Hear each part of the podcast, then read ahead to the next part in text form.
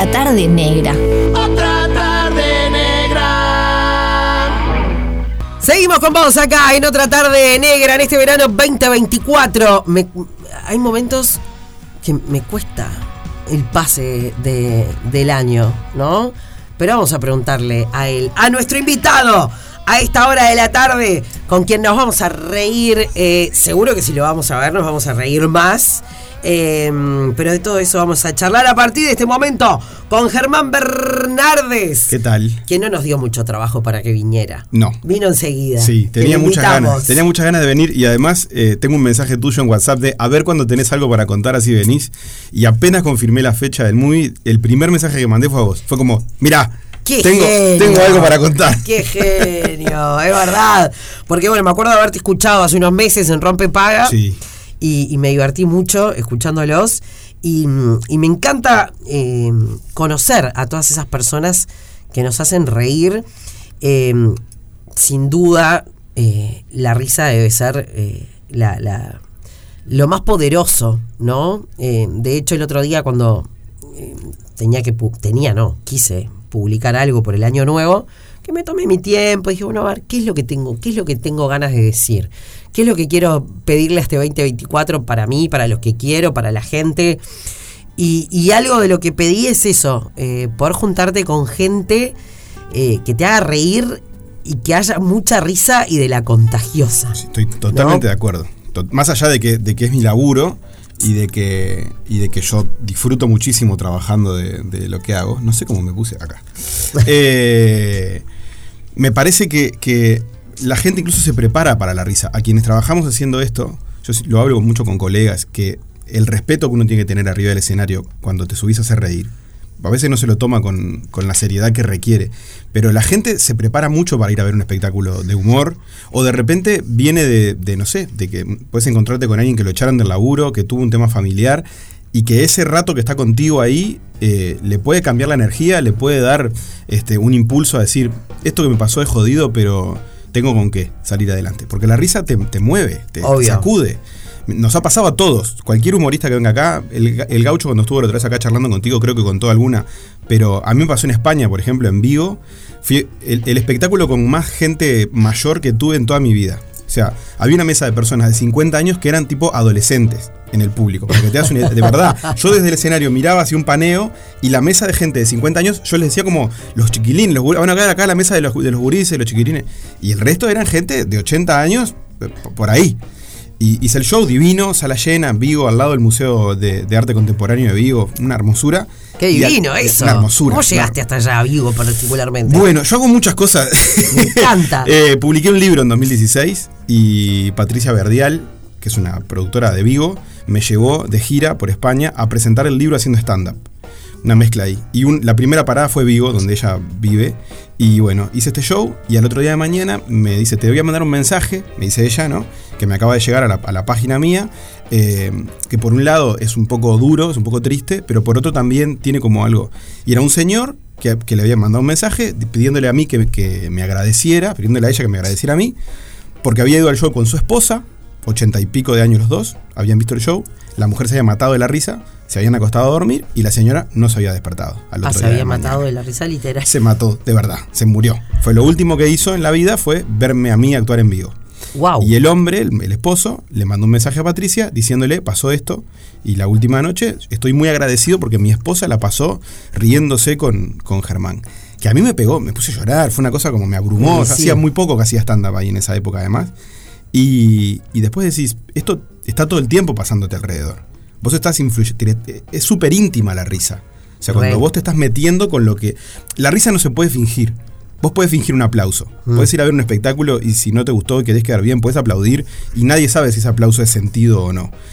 Y la risa te sale de adentro. La risa no la puedes aguantar. Nada más te- te raja que una risa falsa. No, se nota. No, esa risa. Y, te- y- Y la posta no la puedes esconder. La, es clásica tentación de que vos estás en una, que estabas en una clase y pasaba algo con un compañero, una compañera, eh, eh, el profesor estaba mirando y vos querías aguantar, o en el laburo, y era, sentís que te está por explotar la cara. Obvio. La risa está ahí. Entonces, vos llegás a un lugar muy íntimo con, con la risa. Entonces, sin dudas que hay que juntarse con gente que, Ese momento que te haces pis de la risa. Claro, es divino. Bienvenido sea. Te soluciona, lo- te momentáneamente por lo menos te soluciona los problemas y te da como una plataforma para pararte y decir, bueno, vamos a enfrentar lo que hay que enfrentar, Obvio. riéndote. Obvio. Pará, ¿y desde cuándo haces reír? Yo creo que desde siempre me llegó un tiempo darme cuenta de que, de que era el camino que yo quería para mí a, a nivel profesional. Eh, em, dos- entre 2010 y 2014 estuve con un grupo de humor, que estábamos en humor joven principalmente, pero actuábamos por todos lados, que se llamaba Los Mañaneros, que era un grupo de folclore, éramos unos folcloristas, totalmente venidos a menos, con unos ponchos hechos con trapo de piso, eh, un bombo legüero hecho con un pedazo de, tubo de cartón con, con un coso de animal print que habíamos conseguido, no me acuerdo dónde. Y hacíamos canciones de los nocheros, de soledad, de- de todo, de quien se te ocurra, pero con la letra cambiada. Ganamos Humor Joven, estuvimos en la Fiesta Nacional de Chamamé, en Corrientes, compartiendo escenario con Soledad, con León Gieco, con, no, fue una hermosura. Lo- Los, chamameceros nos miraban con una cara así, con esa pinta. Un día, antes, actuamos el sábado de cierre, salimos en vivo por TN, por Crónica, fue una hermosura, los mañaneros estaban de más. Y vinieron a decirnos que el ballet de- del chamamé quería tener un gesto con nosotros y prestarnos sus ponchos Ay, qué divino. pero en realidad lo que estaba pasando era que no querían que saliéramos en la tele con esos ponchos de arpillera y trapo de piso horrible. Entonces se ve que le buscaron una vuelta como Muy amable. Y salimos con esos ponchos. Y entre medio de todo eso, eh, ganamos Humor Joven en 2014 y habíamos concursado el, el mismo día que Germán Medina. Germán Medina estaba como en la gatera del escenario en, el teat- en la sala Verdi. Y cuando volvemos para los camerinos, viene y nos dice, vos, ustedes tienen que ganar. Él estaba concursando contra nosotros viene y nos dice, ustedes tienen que ganar. Y yo quedé ahí, viste, como, era Germán, ya, no era Germán Medina de ahora, estamos Sí, hablando sí. de 2014, pero ya en la vuelta del humor, Germán era una referencia. Ustedes tienen que ganar, está buenísimo lo que hacen. Así que yo, y ganamos. Y él creo que también ganó un segundo premio o algo por el estilo. Cuando recibe él su premio, nos lo dedica a nosotros. Qué grande. Y habla de los mañaneros, no sé cuánto, porque yo los vengo siguiendo, está buenísimo lo que hacen. En el Facebook, que era la única red social más o menos que se manejaba en esa época, veo un afiche de que Germán iba a dar un taller de stand-up en el Teatro Metro. Y me anoté. Para, más que nada para agarrar herramientas de escritura. Yo no tenía pensado hacer comedia, hacer stand-up. Me gustaba mucho ver, pero no pensaba hacer stand-up. 2015. Y me anoté. Y acá estoy. O sea, pasó todo este tiempo en el que empecé a hacer. Él incluso me empezó a motivar, él y Pablo Llenar, a que subiera a determinados lugares. Me metí en el concurso que hizo Maroñas, el que ganó el gaucho. Yo llegué a la semifinal. Y yo no había terminado el curso de stand-up. Pero Germán me dio manija, me dijo, vos te tenés que presentar que te va a ir bien, no sé qué. Y me presenté, fue increíble la experiencia. Actué dos veces a sala llena eh, con un jurado que me dio devoluciones y todo, y no paré más. Y- y no pienso tampoco, o sea, cada vez estoy más metido. Porque tenés mucho trabajo. Tengo mucho trabajo. mucho trabajo. Este 20 de enero Sí. en el Under Movie. Sí, a las 9 de la noche, es un horario precioso. Contanos. La gente ya sabe, pero por las dudas, eh, hay que pensar que nadie sabe, Sí. ¿no? Hace, bueno, hace unos días que me escribiste contando, contándome eso. Bueno, tengo cosas para decirte, Sí. cosas para contar. Em, yo no sé cómo estamos de tiempo. Más vale irnos a la pausa y seguimos charlando con, con Germán en el próximo bloque, ¿no? Ahí está. En el próximo bloque y último bloque, nos metemos en este mucho trabajo, hablamos de qué, de qué va. Em, y tenés que pensar esto, te lo dejo picando. Dale, Yo estoy muy preocupada por dónde está David Guetta en este momento. perfecto. Necesito que lo ubiques en un punto del Uruguay y que me digas, David está acá y está haciendo tal X o cual cosa. cosa. Bien. ¿Dale? Perfecto. Dale. Otra tarde negra. 100% radio. 100% negra. Continuamos acá en Radio Cero, otra tarde negra con el gran Germán Bernardes. ¿Lo descubriste? Mira, yo te voy a decir, la teoría que tengo es la siguiente. A ver. Para mí está en Cuchilla Alta. ¿Sí? Preguntó, estando en Punta del Este, dónde había una playa tranquila, como para ir a desconectar. Lo mandaron para Cuchilla Alta. Bien. Lo agarraron tres o cuatro lugareños, lo tomaron de punto intentándolo hacer decir Jauregui Berry. lo tienen ahí hace una semana diciendo, How many berries? o, o algo por el estilo. Y está trancado. Quedó, en- quedó en una tranca. Ay, how many berries? how many berries, Y no lo sacan de ahí. Y los otros cuatro están en las carcajadas tomando caña con butiá en el club de pesca. Con, con David Guetta sumado ahí. Ahí va, lo llevan a jugar a las bochas un rato, al tejo, y lo traen de vuelta a ver, how many. Ah, no, de- hasta que Diga no- Halle Berry, no Halle no, Berry. no puede, no sale de cuchilla alta y está ahí. Ah, Y- ah, maravilloso. Y te voy a tirar otra posta más, que venía escuchando, que estaban preocupadas acá por, por los de Turf. Sí. Para mí hicieron la del Cuarteto del Amor o La Falta y Resto. ¿Te acordás que tenían varias agrupaciones? Tipo, La Falta tocaba acá y Buenos Aires al mismo tiempo y era porque habían armado como, Co- como diferentes. A mí hicieron esa, los de Turf. Tocan hoy, mañana, el 11 de febrero, pero porque Todo. son distintos, ¿viste? Ahí va. Consiguieron un par de flacos medio peludos así que se mueven como Mick Jagger Ah. y dijeron, listo, ¿esto es Turf? Sí, Esto es Turf, sí, bueno. Cuatro y media de la tarde en la playa, estás tomando mate y tenés a Turf ahí y de lejos. eh, No, el tema es que no estés tomando mate. Si Claro, si estás tomándote otra, te ponen yo. Y yo. Escuchame, cualquiera. Che, el cantante de Tour está medio rellenito. Sí, sí, es la fiesta. Sí, la fiesta le la- pegan a todo el mundo. Dejó las sustancias pesadas, Sí. Joaquín Levington. y Y le pegó el rebote. este es el de Tour. Bueno, canta parecido. A ver, esto mi amiga no me lo va a perdonar. eh, pero sabe que cada tanto vuelvo a contar la anécdota. Perdona, mía.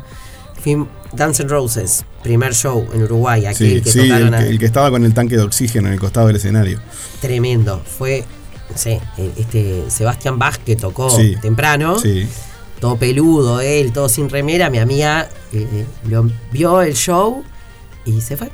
No. Dijo, Pucha, que no cantaron ni una conocida. Ni una, qué raro, pero está, asumió, ¿entendés? Que habían venido a presentar un disco un nuevo. disco que no habían hecho un éxito. Y se fue. Y todavía dijo, che, qué bien se conserva Axel, ¿entendés? Sí. Amiga, te amo. Hoy no dije tu nombre, nada más. Ah, Esas anécdotas son eternas e- y hermosas. Claro, por eso. Así que perfectamente puede ser Turf. Igual descubrimos la verdad. Eh, la fecha está mal. En realidad es un- una fiesta en la 8 de la Brava que tiene varias fechas. Hoy es que personaje con Cumbia, Cumbia Club Y, mañana, toca Turf. es Turf. Perfecto. ¿Está? Bien, aclaradas las dudas. Aclaradas las dudas. Dicho esto, lo que sí no se confunde es que el 20 de enero Sí, va a estar nuestro querido Germán eh, y Nick Carter va a ir a verte a vos. Pero, ¿sabes cómo? Hoy, hoy estabas hablando de los Backstreet Boys. Yo me acuerdo. ¿Cuántas fiestas de, de escuela o de liceo había que arrancábamos todos arrodillados con la mano así en la frente? Porque era la coreografía de los Backstreet Boys. Una, una rodilla en la tierra y arrancabas de ahí. Fue tremendo. Tremendo. Claro, vos que sos 84. Claro, Ta, exactamente, Estamos ahí. 84. Estamos ahí. Ay, te tocan los 40 este año. Sí, señora. Si Dios quiere. Este ¿Cuándo? año, en noviembre. Ah, eh, falta. Escorpiano. Sí, Escorpiano. sí, sí. Falta, falta, falta. En noviembre todavía. llego a los 40. Mucho trabajo. Eh, bueno, no es la primera vez de este mucho No. trabajo. No, no, no. Eh, tuvimos un estreno hermoso que salió, salió, salió mejor de lo que. El espectáculo en general salió mejor de lo que yo esperaba. No sé si de lo que esperaba, pero sí de lo que anticipé. Es un espectáculo totalmente nuevo. No tiene ningún refrito de ningún otro espectáculo ni de nada que yo haya, haya hecho en los boliches. Entonces, eh, todo se estrenó en el estreno, todo el texto. Y uno no, no sabés, vos hasta que no lo probás con gente no sabés cómo funciona el humor. Claro. Y hubo cosas que rindieron mucho más de lo que me esperaba o de lo que esperábamos con, con Ernesto Muniz, que es el director. Besos, Ernesto. Eh, un cra, ahí estamos, está, está armado entre los dos. Y me divertí mucho. Además logramos hacer cosas que se nos fueron como ocurriendo entre los dos. El escenario está lleno de, de post-its. Es todo un tema, una- hay una oficina y post-it. post-its. Lo que tiene, tengo, tengo sorpresas bajo la. Trabajé mucho tiempo, entre los trabajos que tuve, trabajé mucho tiempo en empresas de software haciendo eh, analista de calidad de testing y bueno, trabajando en inglés, años, con gente de todos lados además. Entonces, lo tengo medio ahí. Hace mucho que no, pero post-its. Post-its. Eh, el escenario tiene como una salita de espera y después una especie de oficina y la oficina está toda plagada de post-its por todos lados, de colores. Y en los post-its tengo como los disparadores de cada momento del show. Están visibles, o sea, la gente lo, lo ve ahí, con, están numerados. O sea, te hiciste un trencito, Eh, eh, a la- pero a- legal, Oculto a plena vista. Sí, un número y una palabra, ¿no? Es un disparador de- de- del espectáculo. Me encanta. Y es bueno, muy con- divertido. contale a la gente que no vio y a la gente que, que- que no sabe de qué se trata. Ujú. ¿Qué es este mucho trabajo? Bueno, yo venía desde hace varios años haciendo unipersonales sobre viajar, que es algo que he hecho a lo largo de toda la vida. Yo me fui muy chico para España con mis padres, mis padres emigraron para allá, entonces me he pasado viajando. Hice tres unipersonales, dos y medio, sobre viajar. Eh, y la idea era cambiar el rumbo y hacer otra cosa. Entonces me senté con Muniz a ver de qué, de qué querés hablar. Bueno, de esto, aquello. Y en un momento llegamos a, a- a darnos cuenta del detalle de que a mis casi 40 años tuve más de 30 trabajos distintos. ¡Pa! Sí, que es un Es un montón. Sí. eh, cosas muy dispares. O sea, trabajé esto, haciendo calidad de testing en multinacionales de software, trabajando con gente de India, Irlanda, Estados Unidos, a eh, que me paguen por jugar videojuegos, por ejemplo. O a trabajar como educador de un club de niños cerca del cementerio del norte, o a trabajar dibujando, o a atender un kiosco, que es una experiencia tremenda, atender público. Eh, entonces, armamos una lista de todos los trabajos y empezamos a armar el espectáculo en base a eso. A qué cosas hay en común que me hayan pasado a mí, pero que le pueden haber pasado a cualquiera, ¿no? Las el- los currículum, las entrevistas de trabajo, de un lado y del otro. Currículum son Los currículums son increíbles. maravillosos. Son increíbles. Yo conté hace poco en la tele y fue una cosa que tuvo mucha repercusión de un currículum que llegó. Yo trabajaba con un jefe de proyecto y yo era como un, filtro previo a él, ¿no? Él me había dado unas directrices, vos tenés que tener en cuenta tal cosa, tal cosa, tal cosa para los currículum. Me llegaban a mí de recursos humanos, yo hacía ese primer filtro y le pasaba a él. Me llega un currículum que tenía el nombre del tipo, el nombre, el teléfono, la dirección y el mail, ponele, y después una primera línea que decía, soy tremendo programador. Ta. Ese era el, ese era el currículum. ¿Lo tomaste? Yo estaba muerto de ganas de que por lo menos le hicieran una entrevista. Sí, re. Le, le comí la oreja a mi supervisor. Dije, vos, vamos, traigámoslo. Le pones una computadora adelante, pedirle lo más complicado que se te ocurra. Si lo llega a resolver rápido, Ya está. con la fe que se tiene. Y si no es un pelotudo, y lo que tenemos que hacer es el nombre pasarlo a las demás empresas y "Mirá, no". si te llega este pelotudo, no lo llames. Claro. Pero mirá si es un diamante en bruto que arrancó a, a programar por la Dell. Estamos hablando aparte de hace muchos años, ya hace Soy casi nueve que dejé. buenísimo. Soy tremendo, en mayúscula, ¿eh? Una frase así, soy tremendo programador. Y no, no quisiera. Ni a ese ni a No. otro que tenía todo el, todo el currículum así, y en una parte en sus destrezas personales ponía, sé hacer muy buenos daiquiris. Y yo dije, sí, llamémoslo. A ver qué onda. Para la fiesta de fin de año, por lo menos, Lo que él no sepa hacer, yo lo hago. Si él me está haciendo daiquiri mientras yo estoy picando código, o estoy, yo lo hago. ¿Qué Claro. Al tercer daiquiri me, me importa un carajo todo. O sea, Claro, traelo. No, tampoco. No, Tampoco. no es decente. Nada, dale, loco. ¿Pero qué? O Este, sea, para mí es muy bueno. es muy bueno. Y después hay gente que no tiene claro lo que es un, o sea, lo que, la función que cumple un currículum. Porque vos presentás un currículum para que otra persona lo lea y te contrate, se Sí. supone.